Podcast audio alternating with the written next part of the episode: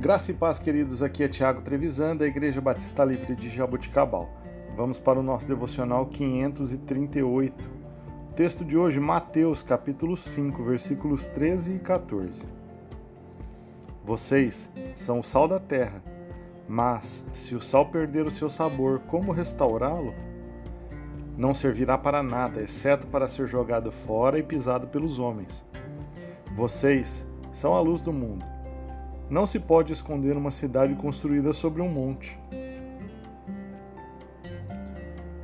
Irmãos, eu acho que nós cristãos somos às vezes tentados a nos isolar.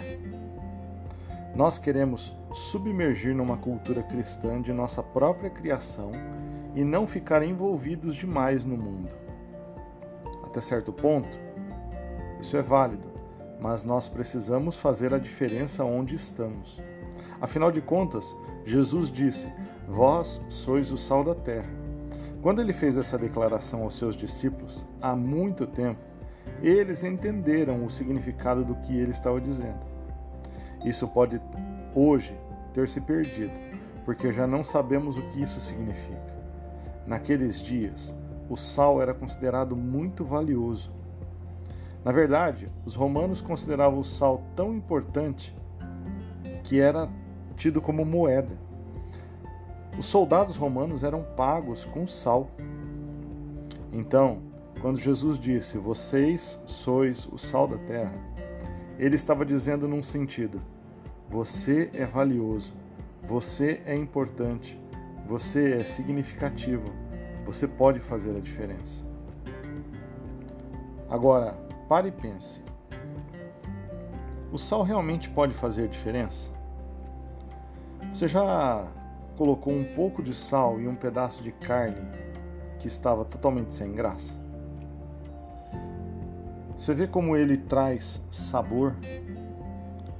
Ou então você já teve a experiência de, em alguma brincadeira, enquanto você não estava olhando, alguém colocar sal na sua água e você nota a diferença imediatamente ao tomar essa água?